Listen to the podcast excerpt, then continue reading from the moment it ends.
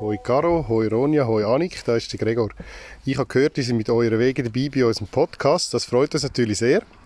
Gouverneur mit den Fragen kommen drüber. Dann wünsche ich euch noch viel Spaß.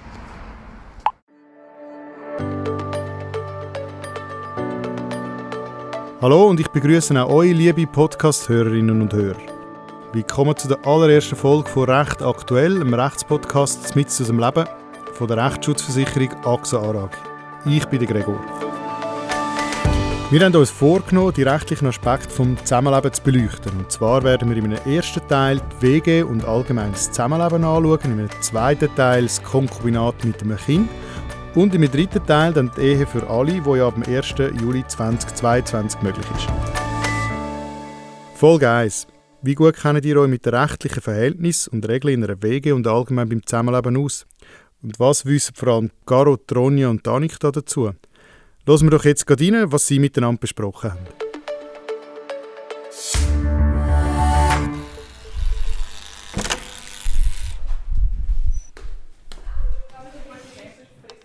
Herzlich willkommen bei uns in der WG. Ähm, wir leben hier seit noch nicht so lange, seit ein paar Monaten. Äh, fühlen uns aber schon mega wohl. Ich bin Annik. Danke für Annik. ja, wir leben seit dem Oktober da in ähm, Hottingen, Zürich. Und ja, heute zusammen, ich bin Ronja. Heute zusammen, wenn ihr wüsstet, was wir heute für eine gute Aussicht haben. Ähm, genau, ich bin die Dritte im Bunde und ich bin Caro. Also ich finde es einfach eine mega coole Option, mit Freundinnen zusammenwohnen, den Alltag zu teilen, miteinander kochen, miteinander lachen. Ja, es ist einfach eine mega schöne Form, wie, wie junge Leute zusammenwohnen finde ich. Bezüglich rechtlichen Themen und, und Fragen, ähm, ja, also wir haben sicher mal einen Untermietvertrag ausgefüllt, nach ein paar Monaten hier wohnen. Ein bisschen verspätet. Hm? Aber wir haben es noch gemacht. Ähm, ja. Wir haben wie thematisch niemanden, der irgendwie in diesem Gebiet keine studiert oder arbeitet oder so. Darum, ich glaube, es interessiert uns alle. Also, wir sind einfach wie nicht so bewandelt in diesem Gebiet. Und es hockt auch niemand drauf herum eigentlich. Ja. Ich fange an. Los geht's. Da sind eure Fragen. Gruß Gregor. Bin ich gespannt. Ihr veranstaltet eine Wegeparty. Caro kauft teuren Wein, Annik bereitet Häppchen vor und Ronja sorgt für die Musikanlage. Am Tag danach herrscht Katerstimmung und Caro möchte, dass sich Annik und Ronja an den Kosten für den Wein beteiligen. Ronja weigert sich, da sie selbst ja auch etwas geleistet hat. Und Annik meint, so teuren Wein bezahle sie sicher nicht anteilsmäßig mit. Müssen sie trotzdem bezahlen? Ui, also der, der Anfang könnte schon passen. Der Ronja macht Musik. oh, jetzt habe ich gerade gedacht, ja, okay. Ich habe ja. teure Wein. Nein. Ja, okay.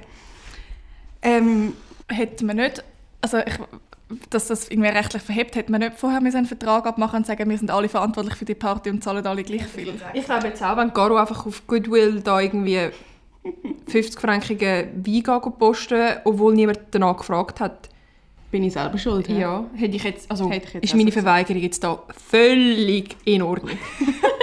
Aber vielleicht, wenn wir es wie vorher abgemacht hätten, dass du den Wein gehst posten und wir dann alle das zahlen, dann hätte es vielleicht schon rechtlich verhebt. Voll. Es gibt ja auch mündliche Verträge, mhm. habe ich auch mal gelernt. Mal ich kurz auch, ja. in der Kante. Frage 2. Ihr habt den Mietvertrag alle unterzeichnet, nun möchte Ronja ausziehen und tut dies auch. Jetzt können Caro und Anik aber plötzlich die Mietzinsen nicht mehr zahlen. Muss Ronja ihnen etwas bezahlen? Ähm, ja, wenn, ja, also, wenn, wenn ich immer noch den Mietvertrag habe, dann ja schon, oder? Du musst einfach künden. Ja, also ja. wenn ich ja immer noch einen Teil vom, von der Miete, es steht ja wie viel das jeder zahlt und wenn es immer noch durch, durch so viele Personen geteilt wird, dass ich auch in, inbegriffen wird, dann muss ich glaube dann schon auch zahlen. Außer ich habe eine Untermieterin wo, oder Untermieter, der dann das würde übernehmen mit einem Vertrag. Mhm. Ich habe das Gefühl, wir sind besser informiert, als wir gedacht haben. Und nachher siehst du, das ist alles falsch. alles falsch. Gut. Ah, schau, ganz wow, voll kurz. Mhm. Darf Caro die eingeschriebene Post von Annik entgegennehmen? Ja. ja, gern bitte, wenn ich nicht bin.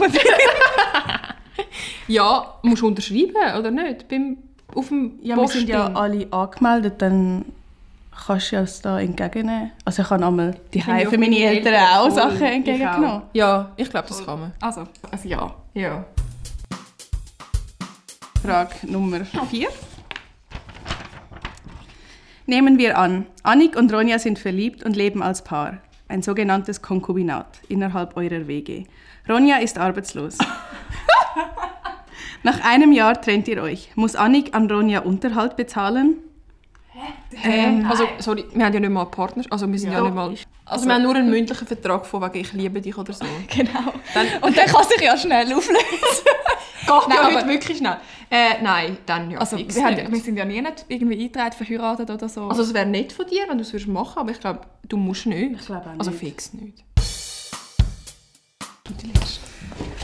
Gleich nochmals das angenommene Liebespaar Annik und Ronja. Okay, wir sind doch nicht drin. Es kommt zu einem Unfall. Annik muss ins Spital, hat aber keine Patientenverfügung verfasst. Kann Ronja über lebenserhaltende Maßnahmen bei Annik bestimmen? Und wer hat bei der Entscheidung Vorrang? Ronja oder die Eltern von Annik? Ja, also, wenn jetzt Annik wirklich. Wenn ich jetzt mit ihr ins Spital würde und sie würde wirklich in den nächsten paar Sekunden sterben, dann könnte ich das vielleicht schon entscheiden. Ich fände es mega schwierig, wenn man das, also irgendwie schon gut, wenn das so wäre, dass könnte ein Partner dort eine Entscheidung treffen. Andererseits kann man in dieser Situation nicht beweisen, man ist so und so lange schon zusammen. Oder man Und- kennt, oder man hat einfach. Also, Vielleicht bist du nicht gleicher Meinung und Ja. jemand entscheidet einfach für dich. Ich glaube auch, weil es ja wie, es steht, es ist nie niedergeschrieben, dass Aber du zusammen bist oder dass, du- dass aber es ist ja wie auch nicht. Vielleicht, vielleicht könnte ja ich trotzdem die bessere Entscheidung treffen als deine Eltern. Ja, Also, weißt du, so in deinem Sinn. Aber Rechtlich ist es schwierig, dass ich vor deinen Eltern würde stehen. ja, voll. Also nicht. auch. Ja. Ich glaube, die Partnerschaft zählt in dieser Situation nicht wirklich. Also ich glaube, die Eltern hätten Vortritt oder andere Verwandte. Also ich glaube schon, dass wir jetzt einiges gewusst haben. Andererseits finde ich schon auch immer wieder krass, wenn man so Sachen liest und so merkt, Und dann so ah ja, denkt, ich habe eigentlich keinen blassen Schimmer und ich bin schon jemand, der jetzt vielleicht ab und zu mal noch so Sachen gelesen hat oder so.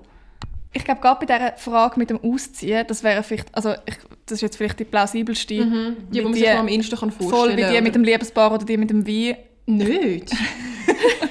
auch wenn ich gerne mit dir das Konkubinat würde eingehen. Nein, oder eben der Wein, das haben wir ja auch geregelt, wer was ausgibt. Aber ich glaube, gerade das mit dem Ausziehen, das würde vielleicht für uns noch am ehesten in Frage kommen. Oder wäre auch noch spannend, um wirklich zu wissen, ja, wie sieht das aus? Also ja, wie muss man sich verhalten, dass man es auch korrekt macht. Herzlichen Dank euch drei, Annik, Garo und Ronja, fürs Mitmachen, Andenken und für die spannenden Lösungen, die ihr uns da präsentiert habt. Wir sind jetzt da im Studio, wir, das heißt Gabriela und ich. Gabriela ist Rechtsanwältin bei der AXA ARAG Rechtsschutzversicherung und wir wollen jetzt diese Fragen noch ein bisschen genauer beleuchten und die Antworten eigentlich auf rechtlicher Basis noch genauer geben. Gabriela, wie würdest du sagen, findest du auch, die drei Wegemitbewohner haben eigentlich doch noch relativ viel gewusst und das ziemlich gut gelöst? Ja, auf jeden Fall. Ich finde, sie haben sich gute und wichtige Überlegungen angestellt. Es war wirklich spannend und unterhaltsam gewesen und ich würde sagen, wir können gerade die erste Frage mal angehen. Dort ist es um die Wegeparty gegangen und der zu teure Wein. Wie sieht es denn da rechtlich genau aus? Ja, dort sind die drei Mitbewohnerinnen offenbar davon ausgegangen, dass sie keinen Vertrag abgeschlossen haben. Jetzt ist es aber so, dass ein Vertrag auch zustande kann, ohne dass man sich explizit dort, äh, auf, auf das benennen sogenannt ähm, stillschweigend oder konkludent. Die drei haben sich zumindest darüber geeinigt, dass sie zusammen die WG-Party veranstalten und dass jede ihren Beitrag dazu leistet. Rechtlich gesehen bildet sie durch das eine sogenannte einfache Gesellschaft. Und das Gesetz sieht bei diesem Konstrukt vor, dass jeder eigentlich gleich viel beisteuern muss und darum von der anderen auch Ersatz für seine Auslagen so, ähm, fordern kann. Jetzt ist in dieser Konstellation aber schon fraglich, ob jetzt die ganze Wege muss der teure Wein zahlen weil man kann davon ausgehen, dass so ein teurer Wein nicht von dem Plan der anderen beiden umfasst war. Darum könnte es gar auch schwierig haben, ihre ganzen Auslagen zurückzufordern. Eine denkbare Lösung wäre vielleicht, wenn Ronja und Annik ihren einfach würden anteilmäßig Kosten für einen durchschnittlich teuren Wein, wie es halt bei ihnen so üblich ist, vom Preissegment her erstatten. Also nicht ganz so eine einfache Gesellschaft, wie der Name eigentlich vermuten lässt. Jetzt meine Frage, wann braucht es einen schriftlichen Vertrag und wann kann man einen Vertrag auch mündlich schließen? Solange das Gesetz nicht eine bestimmte Formvorschrift festlegt, kann man einen Vertrag immer mündlich oder eben sogar auch stillschweigend abschließen. Es gibt Grenzen wie bei Grundstückkaufverträgen zum Beispiel, wo es Formvorschriften gibt oder bestimmte Verträge, wo eine Partei ein schutzbedürftiger ist, wo das Gesetz so Bestimmungen festlegt. Trotzdem macht es aber Sinn, auch Verträge, wo keine Formschriften herrschen, dass man die unter Umständen trotzdem schriftlich festlegt. Einfach im Interesse von allen, um spätere Streitigkeiten zu vermeiden. Dann hoffen wir, dass die fiktive Party doch noch ein gutes Ende genommen hat und dass jetzt bei einer nächsten Party, die dann vielleicht wirklich stattfindet, sie genau wissen, wie dass man das machen muss. Kommen wir zur Frage 2. Dort geht es um den Auszug von einer Bewohnerin, wann und wie lange sie noch weiterzahlen muss. Ronja hat dort gesagt, wenn der Mietvertrag noch besteht, dann müsse sie einfach kündigen. Jetzt ist das so einfach oder wie siehst du das, Gabriela? Ja, also wenn alle drei Mitbewohnerinnen den Mietvertrag unterschrieben haben, dann kann Ronja nicht so einfach aus dem Vertrag aussteigen, weil nur alle drei gemeinsam den Vertrag könnten künden wenn einfach nur jemand von den drei Mieterinnen aussteigen will, dann müssten einerseits die anderen beiden einverstanden sein, aber vor allem auch der Vermieter müsste sein Einverständnis dazugeben. Jetzt, wie ist das? Sie haben ja gesagt, Sie haben einen Untermietvertrag. Ist das dort anders dann? Ja, dort ist äh, die Situation insofern anders, dass der Hauptmieter dann gegenüber dem Vermieter alleine nur haftet für Mietzins und so weiter und dann ein Eignungsmietverhältnis mit den anderen beiden abschließt. Das könnte jetzt in dem Fall für Tronja einfacher machen, um den Vertrag allein zu künden. Gleich nochmal schnell zu der ersten Frage. Jetzt angenommen, Sie hätten alle drei den Mietvertrag unterschrieben und eine zieht aus. Der Vermieter, wie gesagt, das hast du auch erwähnt, der ähm, muss mit dem nicht einverstanden sein. Wenn er jetzt von jemandem den Mietzins verlangt, muss er dann von dieser Person nur ein Drittel verlangen oder wie ist das genau? Was kann er verlangen? Grundsätzlich haftet die Mieterin solidarisch. Das heißt, der Vermieter kann von allen den ganzen Mietzins einfordern und kann dem Sinn frei entscheiden, auf wer er zugehen möchte. Und ja, die Betroffene hätte dann das Mühsal, dass sie von den anderen müsste noch ihren Anteil einfordern. Ja, also da muss man aufpassen, dass man wirklich dort dann auch weiss, man haftet für den ganzen Mietzins, wenn man im Mietvertrag drin ist. Richtig. Das nächste Thema war die Entgegennahme von einem eingeschriebenen Brief. Garo hat gemeint, weil ja alle angemeldet sind, sei das eigentlich kein Problem. Jetzt ist das rechtlich gesehen auch so korrekt, Gabriela? Ja, also Sie dürfen den Brief entgegennehmen selbstverständlich aber nicht aufmachen und lesen, dann würde es nämlich das Briefgeheimnis mit dem verletzen und sich sogar strafbar machen. Ähm, aber gemäß der AGB von der Post darf die Post so einschreiben, der Person, die sie in der Wohnung antrifft, zustellen. Dazu ist es nicht mal zwingend erforderlich, dass, dass alle dort auch angemeldet sind. Ja, also das ist in dem Sinne unproblematisch. Äh, aufmachen selbstverständlich dann nicht, das müssen wir nicht weiter besprechen. Das ist äh, dann natürlich äh, eine andere Thematik. Dann haben wir das Thema Konkubinat in der Wege, das heißt das Liebesbärli, wo in einer Wege wohnt. Wir sind jetzt da einfach von einem fiktiven Sachverhalt ausgegangen, dass zwei von diesen drei Mitbewohnerinnen ähm, in einer Liebesbeziehung leben und Ronja hat das so cool definiert. Wir haben ja nur so einen mündlichen Vertrag von wegen ich liebe dich oder so. Gabriela, was sagst du zum Unterhalt in einem Konkubinat? Ja, nein, Sie haben es äh, völlig richtig auf den Punkt gebracht. Es gibt keine Unterhaltspflicht für Konkubinatspartner. Also, äh, sowohl nach der Trennung nicht, als auch während die Beziehung noch, noch fortschreitet, gibt es das nicht. Das Einzige, was allenfalls könnte eine Rolle spielen, solange die beiden noch ein Liebespaar sind und noch zusammen leben und jemand von beiden auf Sozialhilfe angewiesen wäre, könnte es sein, dass äh, das Einkommen von der anderen Person bei der Berechnung vom Existenzminimum eine gewisse Rolle spielt.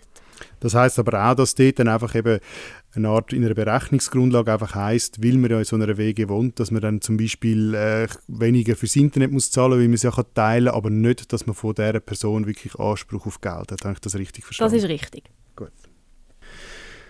Dann haben wir äh, zum Abschluss noch ein ernstes Thema angesprochen, wie das ist mit ähm, medizinischen Maßnahmen in einem Notfall. Die Annik müsste ins Spital und Ronja als ähm, ihre Lebenspartnerin wäre dann äh, vor Ort und äh, die Frage ist, ob sie kann darüber entscheiden. kann. Ronja hat gesagt, in der Not könnte der Partner allenfalls schon entscheiden. Gabriela, da gibt es sicher noch weitere Punkte, die man muss beleuchten muss. Ja, also im Idealfall gäbe es natürlich eine Patientenverfügung, wo darin festgehalten wäre, was für Wünsche Annik hat. Jetzt, wenn es keine Verfügung gibt, dann stellt das Gesetz eine Reihenfolge auf, wer wann entscheiden kann. In erster Linie ist das der Ehegatte oder die eingetragene Partnerin oder Partner. Wenn jetzt äh, die Patientin nicht verheiratet ist, kommt die an nächster Stelle schon die Konkubinatspartnerin, die entscheiden darf und erst nachher die Familienangehörigen wie Nachkommen, Eltern oder Geschwister.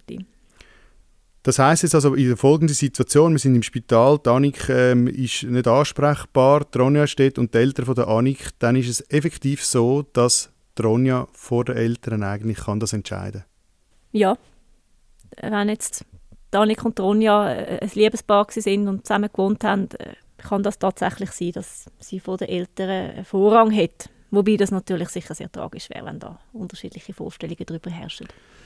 Jetzt, das ist auch noch aufgekommen als Frage, ähm, wie kann man das beweisen? Dass jetzt sie wirklich in einem Konkubinat lebt. Sie haben dann nicht irgendwie ähm, einen gemeinsamen Namen oder einen Ausweis, den man vielleicht kann vergleichen oder etwas. Wie macht man das? Ja, das ist tatsächlich schwierig. Es gibt bestimmte kantonale Vorschriften, äh, wie so ein Beweis erbracht werden kann.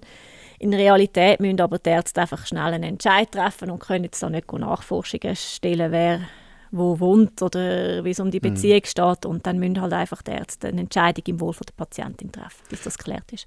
Das ist noch wichtig, was du sagst. Also schlussendlich, dem Arzt kann man nicht äh, irgendwelche äh, Verwaltungsaufgaben in dieser Situation aufhalten, dass er noch muss Abklärungen treffen muss. Er entscheidet im Wohl des Patienten. Richtig.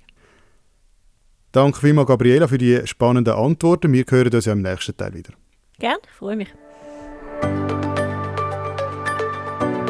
Und das war sie, die erste Folge von «Recht aktuell», einem Rechtspodcast mit aus dem Leben. Wie habt ihr Bescheid gewusst, liebe Podcast-Hörer? Sind euch Fragen und Probleme aus den Wegen vielleicht sogar bekannt vorgekommen? Auch in der nächsten Folge geht es bei uns ums Zusammenleben, dann allerdings um die Situation von einem unverheirateten Paar mit Kind. Auch da gehen wir dann natürlich wieder im realen Leben hören und rätseln, und zwar mit Miriam und dem Adrian. Ich würde mich freuen, wenn ihr wieder dabei seid und miträtselt. Dieser Podcast ist euch präsentiert worden von der AXA ARAG, der Rechtsschutzversicherung von der AXA. Ich bin der Gregor, sage Tschüss und bis zum nächsten Mal.